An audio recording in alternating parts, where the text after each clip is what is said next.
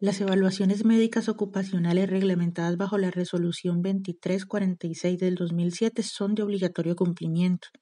Una vez estas se realizan, el médico laboral debe enviar un informe general a la empresa en el cual contenga datos como la sintomatología reportada, los diagnósticos médicos, el resultado de las pruebas clínicas. Estos datos son generales, no vas a encontrar nombres ni vas a van a indicar exactamente a quién pertenecen